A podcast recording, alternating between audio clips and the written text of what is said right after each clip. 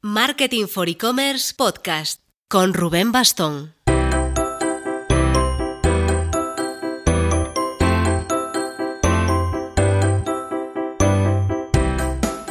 Hola marketers, uno de los temas que queríamos tocar en este objetivo que tenemos de componer un audiocurso gigante de marketing digital era el de la newsletter como parte de una estrategia de generación de contenidos. Estamos acostumbrados a que los contenidos partan siempre de una web y después se compartan en una newsletter. Pero así como hay contenidos propios para redes sociales, propuestas, campañas solo que se quedan, empiezan y mueren en redes sociales, se ven cada vez más proyectos que hacen contenidos específicos para email y punto, que no llevan a la web, sino que nacen y mueren en esa newsletter. Como ejemplo de esta estrategia, hoy vamos a hablar con Jaime Novoa. Jaime empezó su proyecto personal NovoBrief en una web novobrief.com con una newsletter, pero después acabó vendiendo la web, ya lo explicaremos más tarde, y siguió solo con la newsletter. Ahora esta newsletter le ha cambiado el nombre, le llama Deal Flow porque trata temas de startups, de inversiones en startups en inglés, por cierto, en España. Eh, podéis cotillarla y registraros en dealflow.es y aunque sí, ahora tiene esta web de dealflow.es, se nota que el centro de su estrategia de contenidos es, sigue siendo la newsletter. Aprovecharemos y no solo hablaremos de newsletters, por supuesto, también de su trayectoria, del entorno startup español, de sus tareas en Cafán y de cómo nos conocimos, que no falte el salseo. En apartado de agenda, os dejo en descripción un enlace para el webinar que tenemos este jueves por la tarde con David Morán de Modoexe y con Sembras y hemos publicado en YouTube, os dejamos el enlace también, un vídeo de 3 minutos pequeñajo donde resumimos los superponentes y los temas que vamos a tratar en nuestro super evento del 9 de octubre, el Next Loyalty en Madrid. Y no nos olvidamos de... de nuestro beloved patrocinador Instant Credit si necesitáis una herramienta de financiación en vuestro negocio, sea online, que será lo más probable en este podcast, u offline, sea para España para afuera, echad un vistazo a instantcredit.net.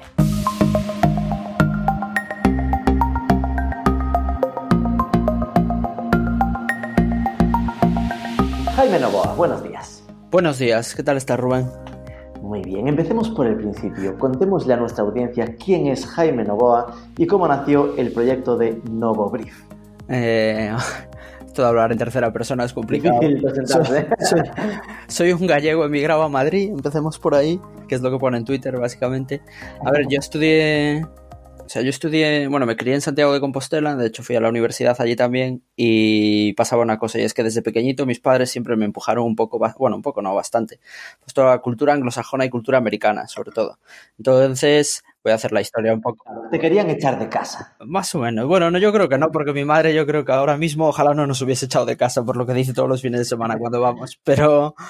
Pero no, entonces siempre nos criamos en un ambiente muy anglosajón o muy muy eh, influ influenciado por la cultura americana y desde los 14 a los 21, al menos en mi caso, desde los 12 casi hasta los 21, pues yo estuve muchos veranos en Estados Unidos. Al principio, pues lo típico de intercambios de, con familias de acogida, después ya pues entablamos o entablé relación con una de las familias y ya volví pues varios, varios veranos seguidos sin intermediarios. Y una de las cosas que hacía en esos viajes, bueno, a mí desde pequeño siempre me habían gustado los videojuegos y la informática, pero más a nivel de, de jugar, no, nunca tuve la curiosidad de decir, oye, pues a ver cómo funciona funcionan los programas o cómo funcionan los juegos para programar yo los míos. Nunca tuve esa inquietud. Y entonces, más vago, vamos. Sí, era más de entretenimiento que de creación. Pero, pero en esos viajes lo que hacía, esto es año 2000, en torno a los 2000, el año, la década del, de los 2000, del 2000. Y entonces en esos viajes siempre en casi todos los viajes aprovechaba y me traía un aparato para algo de electrónica, para, para, Santiago, para Galicia, para casa. Entonces me acuerdo que el primer año traje una cámara digital, cuando apenas había cámaras digitales. El segundo año me acuerdo que traje un MP3, un, un, un Discman, ya no me salía la palabra. Que leí, Discman, madre sí, que, leí, que leía MP3, me acuerdo, porque era la novedad, que hasta entonces solo leían CDs normales. Y claro, sí. a aquellos les podías meter muchas, muchas canciones. Mira, te dabas a muerte, dilo claro. Eso mismo. Bueno, como muchos. Y después, el tercer año, uno de los últimos aparatos que me traje era un iPod. El iPod creo que era el de segunda generación, el segundo que habían sacado. Y ah. entonces me acuerdo que unos meses más tarde de esto, eh, iba la, cuando iba a la facultad en Santiago, que yo estudié ADE, eh, me acuerdo que muchas veces escuchaba música y una vez jugando en casa con iTunes, me acuerdo de haber encontrado la sección de los podcasts, que esto es año 2006 o algo así, que es cuando lo habían lanzado. Y entonces dentro de los podcasts del directorio de iTunes por entonces había muy poquitas cosas. Había pues lo típico de los, los refritos de la radio tradicional, pues no sé, Cadena Cero, Onda Cero, La Copa y demás o ni eso yo creo, pero de la versión americana, y había una, una, red, de, una red de podcast que se llamaba This Week in Tech, que de hecho sigue existiendo. Y ahí fue cuando empecé poco a poco a interesarme más por tecnología desde un punto de vista de negocio. Y entonces, al acabar la carrera, pues estuve en Londres un par de años trabajando en agencias y demás, y, ahí tenía otra duda al volver cuando nos volvimos para España y es que a mí siempre me había gustado escribir ya, ya en el colegio, pero nunca, nunca se me había pasado por la cabeza estudiar periodismo ni nada por el estilo. Y, entonces ahí sí que al volver para España dije, pues oye, voy, voy a intentar eh, a, ver esto del periodismo si se puede hacer y sobre todo si uno se puede ganar la vida como periodista. Y ahí entré en contacto con un grupo editorial en Madrid o en España que se llama Weblogs SL, que es bastante grande. Y después... un grupo editorial, nada conocido. un bicho dentro de lo que es los, los las redes de blogs en, español. y, tres años más tarde aproximadamente, ahí es ya cuando, cuando me salgo de ese proyecto de Weblogs SL, monto Nuevo Brief, que, es, que era, bueno, es y era un blog en inglés sobre el ecosistema español de startups, y a raíz de ahí también surge la, newsletter un, tiempo más tarde, pero así es, es, un poco como llego a, a montar Nuevo Brief o por qué. Es muy interesante ver cómo se juntan eh, esas tres eh, cuestiones personales, ¿no? Me gustaba escribir desde pequeño, era curioso por la tecnología y estudié temas empresariales, así mm. que lo agité y salió Nuevo Brief, donde sí. sobre eh, tecnología aplicada a empresa en modo startups. En inglés, además. O sea, yo porque al final, o sea, yo volví de Londres y tenía, yo volví de Londres y para mí era, era como un pequeño reto personal de decir, oye, me puedo dedicar a, o sea, me puedo ganar la vida escribiendo. Y mm. poco a poco, pues oye, después de la experiencia de Weblogs, pues vi que sí, o sea, tampoco, el mundo del periodismo tampoco es la panacea, que ya se cuenta muchas veces. Y mm. después para mí lo de lanzar nuevo brief y hacerlo en inglés era, o sea, respondía a una, una, especie de necesidad que yo veía y es que en Weblogs SL cuando pues algún evento que me mandaban fuera de España y yo hablaba con inversores o con emprendedores de, de fuera de España les preguntaba oye ¿qué opináis de lo que está pasando en España? Esto es año 2013 o así que y te decía ¿qué está pasando en España? no tengo ni idea había mucho menos ecosistema que en España ahora y me decían oye pues yo no sé lo que pasa en España porque no leo español y puede salir una noticia al mes o algo así en TechCrunch o algo por el estilo y ya por entonces lo que sí que había era blogs locales en Francia en Alemania, en los países nórdicos, obviamente, sobre que escribían sobre los ecosistemas locales de, empresas de tecnología y de startups en inglés. Y entonces para mí era un poco un reto porque yo sabía que hablaba bien inglés y demás. Al final, pues prácticamente me considero nativo, pero pero yo sabía hablar y sabía, tenía buen nivel, pero no sabía si sabía escribir, porque una cosa es hablar y otra cosa es escribir un idioma y sobre todo hacer artículos. Y entonces también fue un reto y al final, pues muy bien, la verdad. Y realmente es que esto es como un nicho dentro de un nicho, ¿no? Porque podríamos considerar que el sector startup ya es un nicho, pero no era solo, era solo sobre España, no es startups en general y no es solo sobre España, sino en español, con lo cual era para inversores extranjeros que estuviesen interesados en el mercado startupero español. Hmm, justo. Después, o sea, yo también lo hacía con otra lógica y es que decía, a ver, en el sistema, en este sector en el que estamos, startups y demás, eh, si trabajas en una empresa o si eres un fundador, si eres un inversor también, pero sobre, todo si trabajas en una empresa, en una startup o eres fundador de una startup, es muy probable. Sí, es muy probable hablarlo, escribirlo es otra cosa, pero que si al menos sepas leer inglés, sepas leer artículos más o menos básicos sin mucha complejidad, ni textos que no son textos científicos, pues es muy probable que lo sepas hacer. Sí, que pensabas que al final la gente del sector en España tendría que saber leerlo también.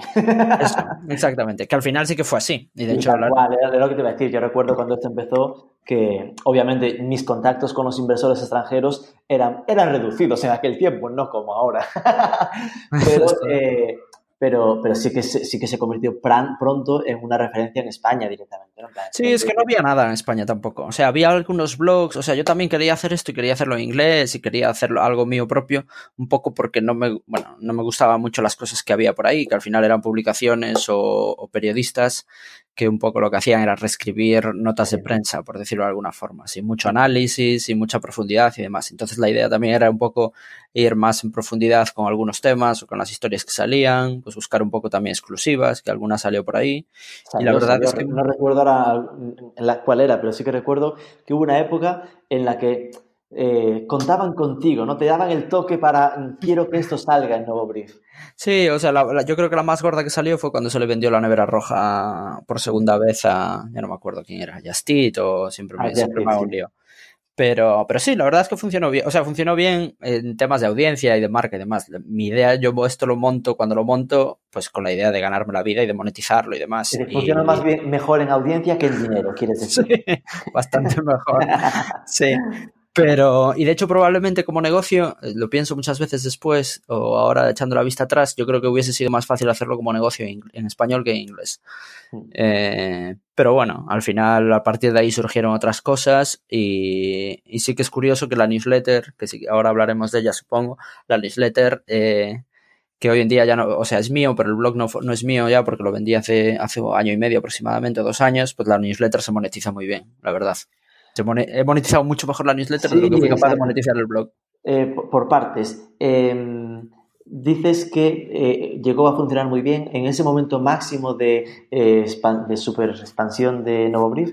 ¿En qué tamaño estaría el tráfico, usuarios y tal?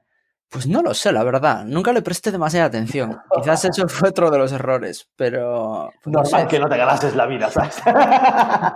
100.000 visitantes únicos o al mes o algo así. Sí, algo así, yo creo. No, yo, o sea, yo cuando pensaba monetizar esto también siempre tenía claro que iba a ser una publicación muy de nicho, entonces tampoco me sabía que nunca iba a tener muchísimo tráfico. O sea, yo la idea que tenía de cara a monetizarlo, de cara a audiencia, nunca era generar mucha audiencia o tener un número muy grande de lectores, sino era más, pues, oye, pues la gente, pues, no sé, por decirlo entre comillas, la gente relevante que lo leyese. Y yo creo que eso sí que se consiguió un poquillo.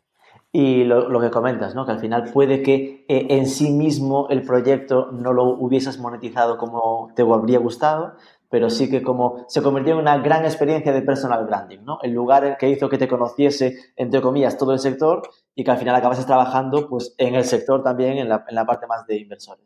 Sí, o sea, yo una de las cosas, yo la parte de periodismo, eso que no tengo formación, pero la parte de periodismo siempre me la tomé un poco, o sea, en serio, entre comillas, de pues oye, no, por ejemplo, pues me iba muchas veces a Barcelona, pues dos, tres días con la mochila y allí lo que hacía era pues quedar con mucha gente o llenar el día de cafés y poco a poco pues vas montando relaciones, conociendo gente, te acaban contando cosas, te acabas enterando de cosas y al final yo creo que de esa labor pues acabas teniendo una red de contactos bastante grande y a partir de ahí han surgido muchas cosas. Pero sí que es verdad, yo me acuerdo que hablando con unos amigos de aquí de Madrid del mundo del periodismo me preguntaban, oye, pero tú esto lo haces para, para marca personal y después encontrar algo, ¿no? Y yo le dije, no, no, no, no, yo esto lo hago para monetizar y vivir de ello, que después al final no fui capaz, pero era por eso.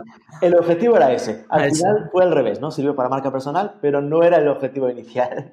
Eso mismo. Esto lo vendiste, ¿y quién es el dueño actual entonces? Pues es una compañía de cuyo nombre no recuerdo, pero... una, gran relación mantienes con ellos. Eh, espacio.co, ahora que me acabo de acordar. Pues básicamente esto hace dos años aproximadamente me llegó un email de, de un chico que además, me acuerdo del nombre, que era Conrado, y me decía, oye, estamos, Conrad, me decía, oye, estamos interesados en conocemos Nuevo Brief, somos un, un grupo editorial barra aceleradora de compañías eh, con sede en Colorado, en Estados Unidos, montada por unos colombianos y estamos interesados en comprar varias publicaciones en Europa que escriban sobre los ecosistemas locales en inglés y nos, nos gusta Nuevo Brief. O sea, y nos llama la atención nuevo brief y querríamos hablar contigo. Y la verdad, eso siempre lo digo, pero es verdad que estuve a puntito de archivar el email porque pensaba que era, no sé, una coña. Sí, lo típico Estoy en Nigeria, no puedo sacar mi dinero de aquí. no, sí, o estas cosas que te llegan. Oye, somos una agencia, mejora tu SEO, tú no sé qué. Y dije, bueno, esto nada. Y después me quedé pensando, dejé ahí el email unas horas y después me quedé pensando y dije, bueno, igual no tengo nada que perder por hablar con esta gente porque esto era un momento donde yo ya había entrado en, en Cafand, en Kfand, que después hablaremos de eso. Pero entonces entonces yo tenía el blog pues medio aparcado, o sea, la newsletter sí que la seguía haciendo, pero el blog lo tenía aparcado porque, o sea, tenía un conflicto de interés gordo en el sentido de que no podía seguir haciendo las piezas o los artículos que hacía antes porque tenía acceso a Esa visión crítica pues ya no se podía sostener porque podías tener más información de, claro. ¿no? No, y al final yo lo que no quería generar en un conflicto de cuando vas a ver empresas que la empresa pensase, oye, pero tú vienes aquí como periodista o vienes aquí como... ¿Cuánto le puedo decir a este tío? Claro, y entonces yo eso lo tenía medio aparcado porque sí que, sí que dije en su momento, bueno, pues igual no puedo hacer el mismo tipo de noticias de actualidad, pero puedo hacer, pues yo que sé, análisis o artículos de opinión y demás, pero me di rápido mi cuenta de, o sea, muy rápido cuenta de que no, no eso no era lo mío. Y entonces tenía el, tenía el blog aparcado y no tenía nada que hacer con él y entonces me contactaron estos y dije, oye, pues voy a tener una llamada con ellos a ver qué quieren. Y, y entonces ahí pues ya, o sea, tuvimos, todo el proceso duró 15 días, pero tampoco fue muy largo, ni tampoco se vendió por mucho, o sea, quiero decir, no, pero bueno, es una experiencia interesante. Y, y entonces, al final eso, dijeron que iban serio, hicieron una oferta, eh, como mandan los cánones, la rechacé la primera y negociamos un poquito el precio y a la segunda llegamos a un acuerdo y oye, pues pues oye, es un dinero que siempre viene bien para ahorrar y demás, y, y, al final era algo que tenía aparcado y que nunca iba a poder monetizar mucho. Entonces, win-win. Que, entiendo que lo que les debía interesar era un poco el, el, domain authority de la web, básicamente, ¿no? Sí, o sea, yo también tenía mucho miedo a la hora de venderla, porque yo... Claro, o sea, yo, yo, de hecho se lo dije, le dije, pues hay gente que me, porque a mí sí que me habían llegado ofertas o propuestas de otros medios de decir, oye, pues integra Nuevo Brief en nuestra publicación, tal y cual, pero nunca, siempre me daba miedo porque yo hacía un tipo de artículos muy concretos o con lo que decíamos antes de análisis, profundidad, etcétera, y me daba miedo que se acabase, pues oye, pues, pues pervirtiendo un poco y, y, y acabase siendo, pues, pues una publicación sin mucha chicha. Entonces eso se lo comenté y demás. Pero curiosamente, o sea, ellos al final sí que cerramos la venta y todo fue bien, y, pero ellos nunca se llegaron a, interesar por la newsletter, que a mí siempre me llamó la atención en su momento. Es, muy curioso, porque ahora yo creo que en el fondo genera cierta confusión, porque tú mantienes la newsletter, pero eh, la gente cómo se suscribe a tu newsletter. Pues yo creo que mucha gente sigue llegando por Twitter o por, o por gente que, que hace forward de la newsletter a otros y por, y por LinkedIn bastante. Pero sí que sí, sí que genera confusión. Hay una landing, porque claro, tú, te vas a, a novobrief.com, que sigue existiendo, y está el mítico sidebar donde pone lo de regístrate a la newsletter, y alguien inocente pensaría, esto es el nuevo brief de Jaime Novoa, pero no, hijo, no, esto ya no es lo mismo, ¿no? Claro, no, y de hecho mucha gente al principio me decía, o poco después de que pusiese un post explicando lo que había pasado y demás, me decía, oye, pues me he dado de baja de la newsletter porque ya no la haces tú. Y yo siempre decía, no, no, no, para, para, para, que se la sigo haciendo yo. Y, de hecho ahora estamos en un proceso pues de independizarla, entre comillas, cambiar la marca, hacer un poco más de producto y demás, cosas chulas para las newsletters. Yo buscaba hablar contigo como ejemplo de esta sorpresa, ¿no? En plan de que muchas veces nos obsesionamos siempre con que el ABC del content marketing va, pues me creo una web y genero contenido según blog y en tu caso como que eh, diste un paso al lado, un paso adelante un, paso diferente por lo menos, ¿no? Es decir, obviamente hay quien se hace vídeos, quien se hace podcast y también está, pues, quien está apostando de forma nativa, directa por yo lo que tengo es una newsletter, es decir, no mm. hay un sitio estable, eh, estático donde pueda acceder a los contenidos de forma orgánica, normal, sino que te registras y te llega el email. Sí, al final, o sea, yo creo que hay dos tipos de newsletters. Hay como newsletters eh, que son, que tienen un proceso de creación de contenido detrás, o sea, de, crear piezas originales. Y después hay otras newsletters, bueno, más allá de las newsletters más comerciales de empresas y demás. Y después hay otras newsletters que también hay muchas, bastantes, que es un poco más de curación de contenidos, que es lo que hago yo. Y de hecho, o sea, una de las cosas que mucha gente se sorprende cuando me lo preguntan, que me dicen, oye, pero tú, ¿a cuánto tiempo tardas en hacer la newsletter? Y yo siempre digo, pues a ver, la newsletter tardo, no sé, dos horas el domingo y ya está. No, eh, reviso mi Twitter de la semana. Bueno, más o menos. Tengo ahí un proceso más o menos establecido que también involucra Twitter, pero sí, al final es sentarme eh, bueno, por explicar un poco el proceso, o sea, mm. todos los días ya es una costumbre habitual de, hace muchos años, pues con el café o desayunando, pues leo las noticias. Entonces, utilizando RSS, que, Ah, pero no es que yo te vi leyendo las noticias en el papel, el país, el país en papel, el, mundo, los cinco periódicos a tu alrededor. No eso, eso. me gusta, eso me gusta también, pero es más para los domingos, que es cuando tengo tiempo. Pero, o sea, al final uso RSS y tengo ahí una serie de publicaciones españolas que sé más o menos que publican normalmente o periodistas o publicaciones que escriben sobre startups, que no hay muchas tampoco. Entonces todos los días, pues por la mañana, básicamente lo que hago es, pues dejo marcadas las que son interesantes o las que creo que, que van con el contenido de la newsletter. Después también, pues hay cosas que me llegan por email, gente que me avisa cada vez más o por Twitter, cosas que encuentro, etcétera, etcétera. Y entonces lo que hago los, los domingos, pues me siento un par de horas con otro café y ahí es cuando monto la newsletter. Entonces por eso, al final, todo lo que no conseguí de monetizar el blog, pues lo consigo ahora monetizando esto, el, la newsletter, y aún por encima, o sea, me lleva muy poco tiempo. No es cuando son newsletters de, de que son piezas originales y demás, pues ahí sí que ya te lleva más tiempo, como puede ser la bonilista de David Bonilla, pues seguro que le lleva unas cuantas horas de pensar todo, etcétera, etcétera. Aquí es mucho más. Eh, porque eso, para poner en contexto, es una newsletter eh, semanal que la envías los domingos o qué día? No, los lunes por la mañana. Los lunes y eh, que al final es una especie de resumen semanal. Sí, es un resumen de las noticias que pasaron la semana anterior relacionada pues, con startups, eh, grandes empresas españolas que están relacionadas con el sector de la tecnología, eh, inversores españoles o inversores extranjeros que invierten en España y, y, y sí, eso es, es, básicamente eso, un resumen.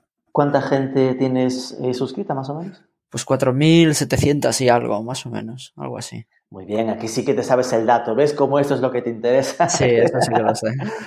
Sí, eso sí que lo sé. Y, y, yo pregunto, ya si tú no me quieres contar, no me cuentes, pero ¿y ratio de apertura normal, habitual? Pues mira, el ratio de apertura, sí, el ratio de apertura está, la media debe estar en 55% o algo, wow, algo así. Qué maravilla. A, a, veces sube hasta 60 y otras veces lo mínimo, yo creo que, bueno, lo podría mirar después, pero lo mínimo yo creo que es 50, nunca baja de 50, es muy raro que baje de 50. Es decir, media 55, como sí. si fuera 50, realmente, es decir, acostumbrados a datos, ¿no? Que al final en mi marketing se habla siempre del 15-20%, ¿no? Sí, eh, mira, sí, lo tengo ahora delante, es 57, 52, 55, 55, 60, sí, por ahí. ahí, ahí. 55. Sí. Y al final normalmente esos datos son más propios pues de clientes, ¿no? En plan de quien tiene su base de clientes de verdad, los que compran, que al final sí que deberían estar más fidelizados. Hmm. Que se nota, lógicamente, que es un tamaño no pequeño, tampoco grande, es decir, está mediano, pero que se mantiene un nivel de fidelización potente, ¿no? Que Hmm. se nota que están eh, están registrados para leerla, ¿no? Porque hayan caído ahí y lo que caiga, ¿no? Sí, no, y de eso yo pasa algo curioso. O sea, hace dos, ¿cuándo fue? Ah, bueno, hace un mes aproximadamente que me cogí unas vacaciones y no envié la newsletter dos, bueno, una semana. Y sí que estaba en el extranjero y me costaba conectarme a internet, pero me conecté el lunes y tenía varios emails de gente que decía, oye, ¿por qué no has mandado esta semana? Y yo, Uy, no, qué pues, exigencias. O sea, que, que sí, que, sí, que pasa eso también, pasa eso. Y yo también sé, o sea, que el número de suscriptores, a ver, depende con que lo compares, puede parecer mucho o poco. Eh, pero bueno, yo también sé que esta newsletter pues nunca va a tener, yo qué sé, 100.000 suscriptores, porque tampoco, claro. o sea, el sector al que va en España es pequeño también, no hay 100.000 personas interesadas en esto. Y entonces prefiero que sea de nicho y que al final las personas más relevantes lo lean, que yo creo que pasa. Y, y antes, o sea, que sea de nicho y que se quede de nicho y aprovechar el nicho, básicamente. Sí, y esto lo sigues mandando en inglés, ¿no? Igual que... Sí, sí, esto sí que lo sigo mandando en inglés y lo voy a seguir mandando en inglés porque, a ver, al final... Son lo... tus prácticas de idiomas semanales. Sí, no, y al final son titulares lo que pongo ahí. Muchas veces los artículos a los que está enlazado es en español, pero aquí sí que, por ejemplo, hay bastante empresa, bastante inversor extranjero que al final, pues oye, no tienen nadie dedicado a buscar compañías en España o tienen a alguien dedicado, pero está en Londres o está en otros sitios, no están aquí en Madrid y Barcelona. Entonces también es una forma de, de, de seguir el mercado. Sí. Después también hay empresas extranjeras, o sea, hablo de grandes, grandes multinacionales que también miran, leen de vez en cuando la, la, la, newsletter. Entonces creo que hacerlo en inglés es más inclusivo que hacerlo en español, para no dejar a esa gente fuera. Entonces va a seguir así. Y decías que lo estabas monetizando muy bien. Eh, ¿Cómo lo estás haciendo? O lo que pues, se pueda saber, ¿eh? Digo, ¿qué tipo de formatos usas? Sí, no, es, es, sencillo. De hecho, se puede ver en cualquiera. Hay un primer espacio publicitario que viene, que es un banner de 600 por 200 con una descripción de dos, tres líneas. Después hay otra cosa que yo le llamo bullet patrocinado. Al final, bullet de bullet point. Al final, lo que es la newsletter, para la gente que no la conozca, es una lista de enlaces que son, pues, esos puntos. Y entonces... entonces, en uno de esos, pues para que sea un contenido que parezca un contenido más orgánico, que va así que va marcado como patrocinado, pues también vendo ese bullet patrocinado y después también últimamente estoy probando con ofertas de trabajo que también tienen sentido y que están funcionando bastante bien. ¿Y esto cómo lo gestionas? Es decir, ¿qué herramienta usas para como de herramienta de envío o lo que sea? Sí, para herramienta de envío al principio utilizaba MailChimp, después por un tema de precio me cambié a getreview.co y ahora probablemente, probablemente no, ahora en las próximas semanas voy a volver a MailChimp, porque sobre todo por la parte de analítica, porque porque al final el servicio que estoy utilizando ahora está muy bien pues para empezar y, es más barato que MailChimp y demás, pero en la parte de analítica MailChimp es mucho más fuerte. Entonces, y eso me interesa, sobre todo cuantos más anunciantes va viendo y te preguntan más cosas, pues, pues sí que necesito más datos de los que da Review. Eh, y esto entiendo que es te montas una plantilla dentro de MailChimp o de GetReview y ahí simplemente es como si fuera un Word, pero en la, plantilla de la herramienta y, a correr. ¿no? Sí, justo. Tengo una plantilla ya hecha y, después lo es ir metiendo los contenidos uno a uno. Y este modelo, es decir, cuando pensaba en, en sacarlo ¿no? con los temas, es porque es algo que te lo vi a ti y me llamó la atención, siempre estás un poco ahí en la innovación, ¿no? Pero es que es algo que se ve cada vez más, es decir, que ah, mencionabas a Bonilla con la bonillista, eh, también a nivel internacional hay algunos que algunos más que están centrados en modelos así, como que esto, ¿crees que es moda o tendencia? No, yo creo que es tendencia, o sea, no sé si va a ser tendencia de gran consumo, pero creo que tiene mucho sentido al final, porque, o sea, a diferencia del blog, antes teniendo el blog, al final tienes una relación muy, muy directa con, con la gente que te lee. Y, de hecho eh, el, feedback que te pueden dar es mucho más directo respondiendo directamente al email y, y, sobre todo por al menos en lo que yo hago que es lo de la parte de curación de contenidos a mí me pasa una cosa de hecho ojalá otra gente lo hiciese para otra y es que al final pues oye no doy abasto para leer las cosas que quiero leer o no, o no tengo tiempo para encontrarlas y al final yo el, el propósito el valor que quiero dar es pues oye no tienes tiempo para leer no tienes tiempo para leer las noticias de tecnología sobre, sobre startups españolas cada semana o cada día, el lunes tienes un resumen y después si quieres ampliar información y clicar en los enlaces, hazlo. Y si no te lees el resumen y más o menos te enteras. Y yo creo que va a ir a más, probablemente otra gente lo haga para otros verticales. Y de hecho cada vez hay más gente monetizando las newsletters con suscripción directa, además yo creo que es un medio bastante interesante, tampoco creo que igual que ya se empieza a hablar de saturación de servicios de suscripción, de Netflix, HBO, Spotify y otras millones de cosas, no creo que tampoco la capacidad de una persona normal o corriente sea, pues yo que sé, estar suscrito a 10 newsletters o 15, porque al final no te da tiempo. Entonces, pero sí, yo creo que te puedes hacer un nicho, un nicho pequeño pero majo. Y precisamente sobre lo del pago también te iba a comentar, ¿no? Es decir, te, llegaste a plantear eh, hacerla de pago. Es decir, hay algunos que se ven que te cobran como a micropagos, ¿no? Un euro al mes para estar registrado a esta newsletter. Sí, he pensado muchas veces en hacerla de suscripción. Lo que pasa es que eh, siendo gratuita ya ahora mismo, creo que si la hiciese de suscripción tendría que hacer algo adicional. Aportar algo extra para justificar que ahora pasa a ser de pago. Claro, aportar algo extra. Y la realidad es que no, no tengo tiempo para aportar algo extra. Entonces, prefiero dejarlo así como está eh, lo que sí que estoy haciendo, cada vez más gente se interesa por temas de datos, porque yo, o sea, una de las, la primera sección de la newsletter es la ronda de, financiación que ha ocurrido esa semana. Y entonces yo desde 2013 pues llevo anotando todas esas rondas en un Excel más o menos estructurado y organizado y entonces cada vez pues más gente te pregunta por esos datos que, que puedo tener y el tema de los patrocinios sigue funcionando bien. Sí que en un mundo ideal me gustaría hacerla de pago por no depender de anunciantes y, por, y por ser directamente pues dinero de los suscriptores, pero, pero por ahora no, es imposible. Lo que igual acaba pasando es lo que estás comentando, que, es, que acabe viendo cross-selling, ¿no? En plan de, ok, te ofrezco esto gratis, que es la, el servicio semanal de la newsletter, y ahora, ya que te tengo fidelizado, pues igual te ofrezco el análisis anual de ventas de e-commerce, de, e-commerce, de startups en España. Digamos. Sí, justo, justo, por ahí van los tiros, yo creo. Mm. Aquí lo único que me genera dudas es, claro, en tu caso, entre comillas, lo veo claro, porque es eh, alguien que se generó una marca potente como experto en un sector, eh, con un nuevo brief y con tu marca personal eh, también. Entonces, de repente, la gente se queda con que esta es la herencia de lo anterior. ¿no? ¿Crees que cualquiera podría sacar un proyecto de estos que hablas como verticales, de ese estilo, eh, partiendo de cero? Es decir, de, no conocerlo a de repente me monto una newsletter y a ver si la gente se, fía de mi calidad de contenido. Sí, yo creo que sí que se puede hacer y que lo puede hacer cualquiera. Lo que pasa es que creo que si se lo haces, por ejemplo, si eres una persona que no tienes mucha, yo qué sé, pues marca, por, entre comillas, marca personal, yo que sé, en el mundo del motor, pues probablemente lo que tengas que hacer es algo de super, ultra mega super calidad al principio para destacar de esa forma. Si no, si haces algo que se queda pues a, a medio camino entre una cosa y otra, pues probablemente no, no, destaque mucho. Y lo que sí que funciona, por ejemplo, lo que sí que creo que hay oportunidades es en nichos concretos. Por ejemplo, yo siempre lo, puse en Twitter hace un tiempo, de decir, a mí me encantaría, por ejemplo, que, todo, que existiese una newsletter que todos los días me hiciese un resumen de noticias de economía en España o algo así. Sin tener que, que yo estar mirando las portadas de 10 periódicos diferentes, que lo hago igualmente porque no tengo alternativa, pero alguien que me haga ese trabajo de curación y, y demás. Y yo creo que si, si encuentras un nicho, un nicho en concreto, yo creo que cualquier persona lo puede hacer mientras, mientras aporte valor. Digamos que al final, como mucho, tendría pues una pequeña barrera de entrada inicial un poco más alta, ¿no? Que como sí. no conocen, pues al empezar de cero, pues tiene que pasar ese camino por el desierto de conseguir ser conocido y bien valorado. Sí, no, y yo después también creo que hay una ventana temporal, como pasó con los blogs y demás, de decir, oye, pues no es lo mismo montarte un blog y querer tener repercusión en 2018 que hacerlo en 2008. Entonces, igual hay una ventana de oportunidad en todo el tema de las newsletters de los próximos años o los últimos años, pero no para dentro de 15 años ponerte a hacer una generalista. Vamos, que en el fondo realmente, por acabar un poco con el tema newsletter, eh, el funcionamiento eh, rutinario es muy sencillo, no hay una especie de infraestructura técnica que hayas montado, al final es depender de MailChimp o de GetReview, que es forma eh, no, que no necesitas saber diseñar o programar para, para montarlo. Hmm.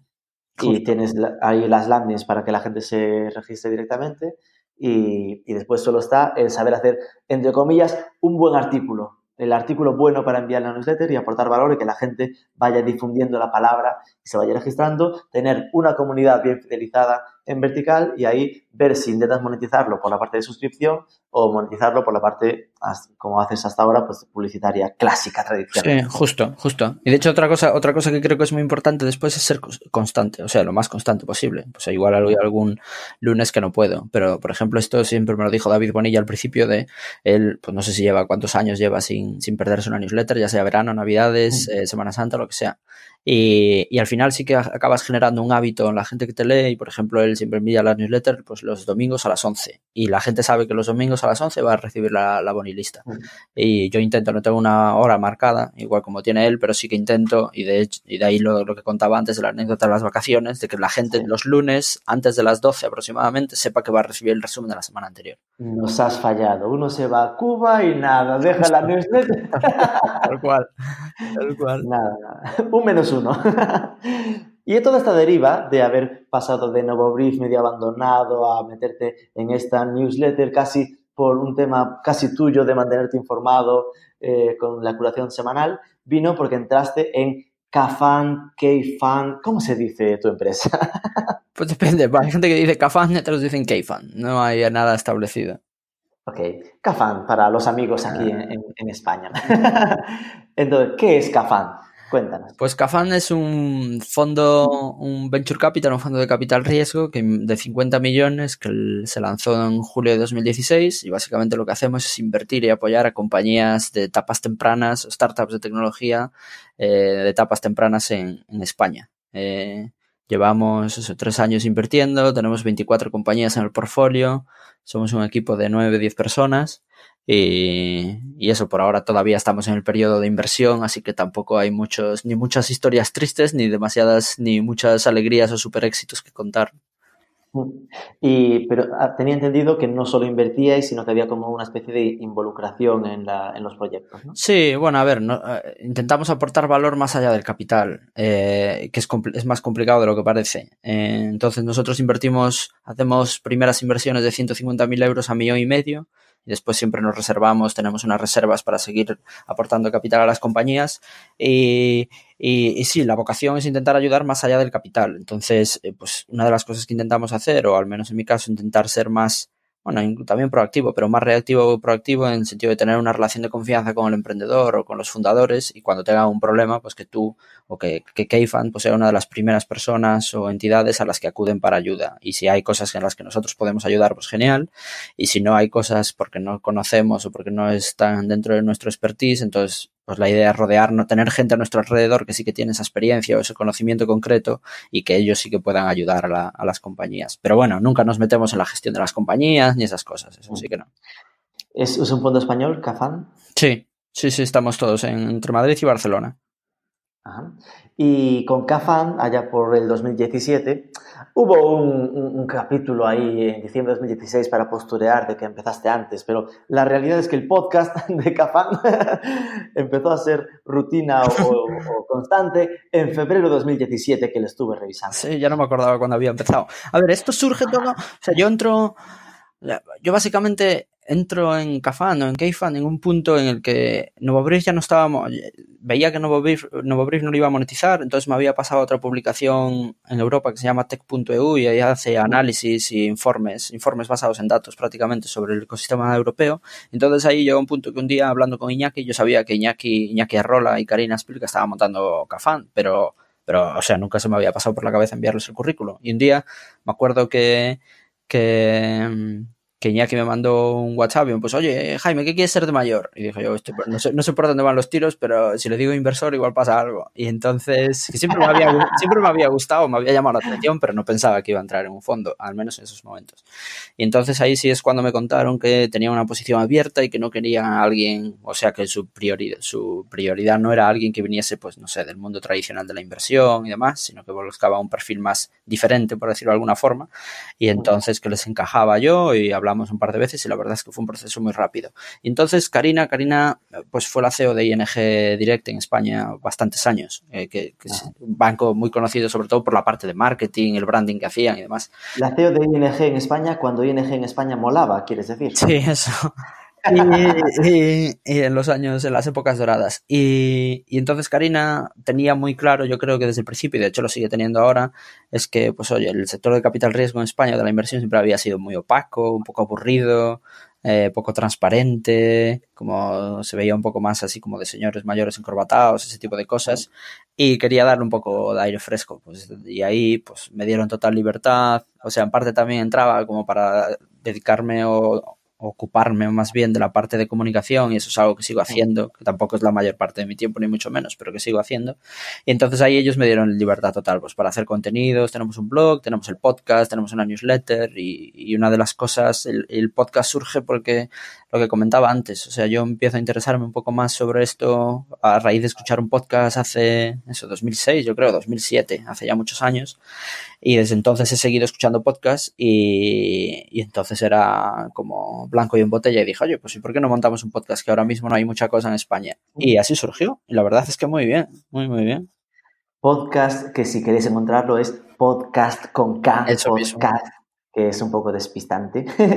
el podcast de Cafan. Sí, en blog.cafan.vc eh, ahí hay más, más chicha. ¿Cómo está funcionando a nivel de lectores, de feedback y tal? Bien, pues la verdad es que muy bien. Al principio lo hacíamos cada dos semanas y lo hacíamos en Google Campus. Eh, y lo hicimos sin muchas pretensiones, porque dijimos, oye, vamos a probar. En teoría, pues no creo, o sea, yo ya estaba acostumbrado a hacer muchas entrevistas, entonces tampoco hay que, o sea, tampoco hay que prepararse muchísimo las cosas. Bueno, hay que preparárselas, pero tampoco es como escribir.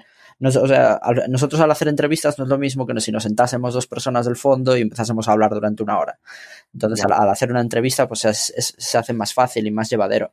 Pero funciona muy bien, la verdad. Ahora llevamos, creo que 62 o 63 aproximadamente. Creo que el total de escuchas o de plays son 250, más de 250.000.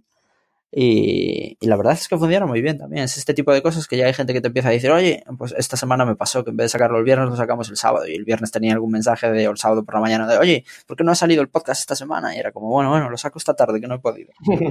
Pero bien, muy bien, está funcionando muy bien. Y no lo hacemos.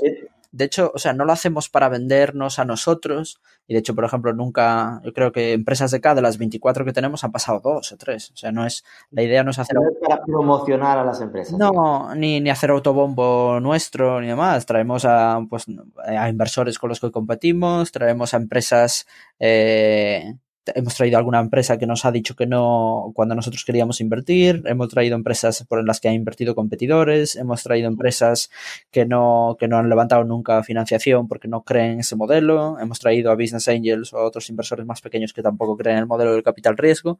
Entonces, eso es un poco pues Iñaki siempre lo dice y puede sonar así un poco demasiado utópico o, bonito, pero es verdad, o sea, no lo hacemos, lo hacemos por compartir conocimientos que tienen otra gente y de hecho siempre intentamos que los podcasts, pues oye, al final traer gente con experiencia y que esa gente pues puedan dejar dos, tres eh, lecciones o tips que puedan ser útiles para otra gente que está montando empresas o que, o que, la, o que la quiere montar.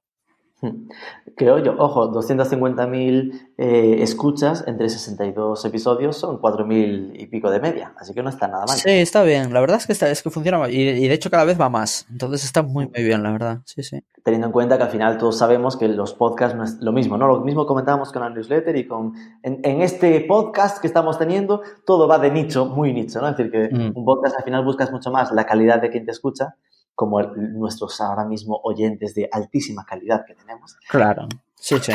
Sino la cantidad. No, claro, igual que la newsletter, ya sabemos, o sea, bueno, no tenemos, nunca vamos a monetizar el podcast ni, ni nada por el estilo, pero, pero la idea es eso, ayudar a, a, a la gente del sector si, si, somos capaces y después, oye, pues eso, nunca va a ser un podcast de, de 100.000 escuchas por episodio y siempre va a ser una cosa de nicho, pero oye, es un nicho que va más y es un nicho bastante interesante. Y con toda esta experiencia que estamos viendo que has tenido vinculada al entorno startup en España, eh, lo que está claro es que acaba siendo una especie de enciclopedia del ecosistema startupero en España. Así que, ¿cómo ves el ecosistema de startups en España? Qué pregunta más concreta. Más genérica. Podemos afinarlo respecto a Londres, donde has vivido, o a la mítica tensión Barcelona-Madrid, que además tenéis oficinas en, los dos, en las dos ciudades. A ver, yo creo que esto, eh, estos sectores tal y, tal y, como suelen funcionar, y de hecho Silicon Valley ya, ya ha pasado por eso muchas veces, eh, y no quiero comparar con aquello, obviamente, pero al final esto va de, de, ciclos, o sea, de ciclos donde se crean empresas, esas empresas crecen, generan empleo, a veces se venden o a veces generan muchos beneficios, y esos beneficios o esas ventas pues acaban haciendo o dándole mucho dinero a alguna gente, o a empleados o a o a jefes de las compañías que al final acaban reinvirtiendo, creando nuevas compañías. Entonces, si te fijas en esos ciclos, pues Silicon Valley o San Francisco o la Bahía, pues empezaron con todas esas cosas pues en los años 40, bueno, justo en medio de la Segunda Guerra Mundial o después de la Segunda Guerra Mundial con la parte toda de semiconductores y demás y de chips. Y, y pues en Europa, pues eh, eh, en Europa, pues los, los, principales países, el principal país que es el Reino Unido, pues empezó aproximadamente a finales de los años 90 y en España, pues en serio, en serio, entre comillas, o con mucha, con más densidad de compañías, pues ha empezado prácticamente después del 2010. Entonces mm. llevamos muchos menos de esos ciclos con respecto a, ya no te digo a Estados Unidos o a lo que puede ser Israel, pero también a, a Londres, a Alemania, a, Francia, etcétera, etcétera. Entonces, seguimos estando por detrás, pero es una cuestión temporal más que otra cosa, yo creo. Eh, las cosas están mucho mejor que hace tres años, hay muchos más inversores, lo que igual es muy bueno yo creo que para las compañías, hay mucha más gente intentando lanzar proyectos y muchas veces proyectos con más ambición global, eh, hay también bastantes extranjeros, sobre todo esto que se ve mucho en Barcelona, que les llama el estilo de vida, les llama la atención el estilo de vida que puedes tener en España, entonces se vienen para aquí también porque los costes son más pequeños, etcétera, etcétera. O sea, yo creo que las cosas están bien y van a mejor. Obviamente siempre hay cosas mejorables, pero, pero, pero estamos mucho mejor que hace cinco años y probablemente estemos ahora peor que dentro de cinco años. Hay cierta tensión ambiental, es decir, si podríamos eh, no sé si llamar ambiental, social, política, entre lo que podríamos considerar el, el mundo tradicional y el entorno startup. ¿no? Es decir, estoy mm. pensando pues el taxi contra Uber o Cabify, o este entorno, lo mucho que se habla, que gusta hablar de las denuncias alrededor de Deliveroo o Globo, ¿no? Y como se está apuntando mucho, ¿no? Igual que los periódicos en su momento mm, tenían esa tendencia natural a criticar Internet porque les hacía pupa, ahora como que mm, tiene premio, ¿no? De echar eh, el dardo a las startups. ¿Esto crees que, que es simplemente esa tensión natural o, que vamos a, se va a persistir en, esta, en este problema? Bueno, yo creo que es una tensión natural y que va a persistir, en el sentido de que cada vez más sectores se verán tocados un poco por tecnología, un poco o mucho por tecnología, y eso cambia muchas veces las reglas del juego, cambia el modelo de negocio y demás, y entonces es normal, o sea, normal entre comillas, que la gente que viene del modelo antiguo pues, pues se queje o algunos se adaptarán rápido al modelo, al modelo nuevo y, los, y mucha otra gente pues dirá, pues yo quiero seguir en mi modelo antiguo que me iba muy bien o que estaba más protegido. Entonces yo creo que todas estas tensiones que se ven en el tema de Cabify, los taxis y otros sectores pues son hasta, hasta normales o hasta naturales que las haya, que las haya. Y, y creo que tiene una solución jodida además, que no es fácil quiero decir, todo el tema, la polémica que hay ahora del taxi eh, en España, pues es igual que en otros países, pues es una, o sea, creo que tiene una solución complicada, porque mucha gente podrá decir, oye, pues liberalicemos el mercado y que todo el mundo pueda conducir por ahí adelante y llevar a quien quiere, a quien quiera, pero claro, la gente y no sé, no sé de quién es la culpa también, tampoco, igual de los ayuntamientos o del sector público, pero la gente que pagó hace cinco años por su licencia, eh, no, no quiero decir los que pagaron, pues oye, eso, 100.000 o euros o, precios muy inflados, pero los que pagaron un precio más razonable porque así eran las reglas del juego en ese momento, pues oye, pues tendrán derecho a protestar y es normal que protesten. Pero, pero bueno, yo creo que va a ir a más y cuantos más sectores se vayan tocando, pues más polémicas de estas habrá, pero yo creo que es natural y hasta es bueno que pase. Ok, las últimas cinco preguntas de las ya las sencillas, las personales de ¿eres más de iOS o de Android? De, iPhone, soy de iPhone. Soy un chico Apple. Un chico Apple, un, Apple Boy también en, Mac y todo, ¿no? Sí, todo. ¿Tu red social preferida? Bueno, la que más utilizo es Twitter. No sé si es la preferida. Después con Instagram tengo una relación de amor-odio que de vez en cuando la desinstalo del móvil por perder mucho el tiempo, pero... Eso sí que es amor-odio, madre mía. Es porque usas mucho tiempo, es decir, te gusta tanto que te la desinstalas para no viciarte. No sé si es que me gusta tanto, pero muchas veces... En Instagram me pasé, pasé por varias fases. Me pasé por fases de seguir a mucha gente, aunque no la conociese, y últimamente estoy en una fase más de... que tengo varios filtros, de hecho, puestos. Solo sigo a gente que conozco en persona y me sirve, y la, verdad es que es muy útil para, para seguir a gente, o sea, que te, que te importa, no para seguir, yo qué sé, pues al último futbolista o a un, una celebrity. Entonces, para eso lo uso mucho y después tengo limitado a 15 minutos al día con el sistema de, del iPhone que te lo permite hacer, y entonces no lo uso más de 15 minutos. Qué bueno. ¿Y cuál es tu e-commerce preferido? Bueno, a mí me gusta bastante la ropa y uno que, que, compro más o menos a menudo, que he comprado varias veces, es uno que se llama COS, que es una marca de ropa también, que es una marca de H&M y es una, es una tienda donde he comprado bastantes veces, la verdad. ¿Y una afición lejos de las pantallas? Eh, el baloncesto y la música, yo creo. La última, una idea de posible entrevistado, tú que has entrevistado ya por lo menos a 60 personas en, en, en vuestro podcast. ¿Cuál me recomiendas intentar atacar? Otra buena pregunta, que se me ocurre a mucha gente, pero antes estaba pensando en una en concreto y se me ha ido santo al cielo. Pues mira, yo creo que podrías entrevistar a una persona que a mí me ha ayudado mucho en el sector y que tú conoces también, que es gallego también, que es David Pombar, que ahora está en Inditex. Y que conoce, tiene muchas experiencias sobre montar el cosas, tener que cerrarlas, otras que les vayan bien, ahora trabajar en gran empresa. Estando en Inditex, no sé qué lo que le dejarán contar, pero, pero que tiene cosas interesantes que contar seguro. Ok, ok, pues me apunto lo de David, le ataco en breve que este tengo contacto también. Por eso, por eso lo digo. Pues Jaime Novoa, muchísimas gracias. Oye, antes de, antes de despedirnos, voy a decir una cosa. Antes lo tenía que haber dicho antes. La primera entrevista a la que fui en mi vida fue en vuestras oficinas en Vigo, me acuerdo perfectamente, en vuestras oficinas en Vigo, que eh, me entrevistó Iria, que creo que sigue con vosotros, Iria Casado.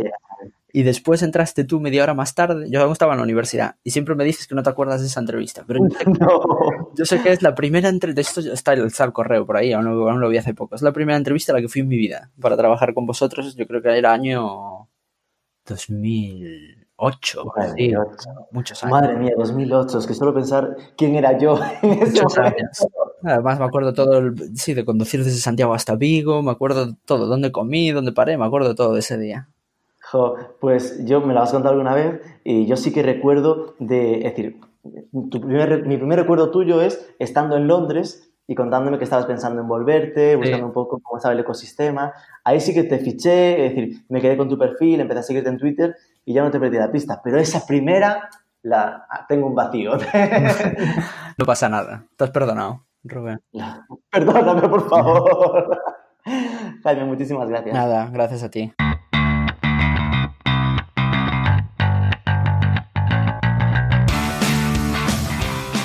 Pues eso, yo aquí dando la murga para que no todo se quede en el ABC del marketing, web más blog más redes sociales.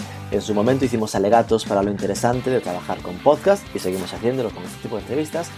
Y en este en concreto queda claro que para nichos una newsletter puede ser también una muy buena estrategia y además mucho más sencilla de ejecutar de lo que podría parecer.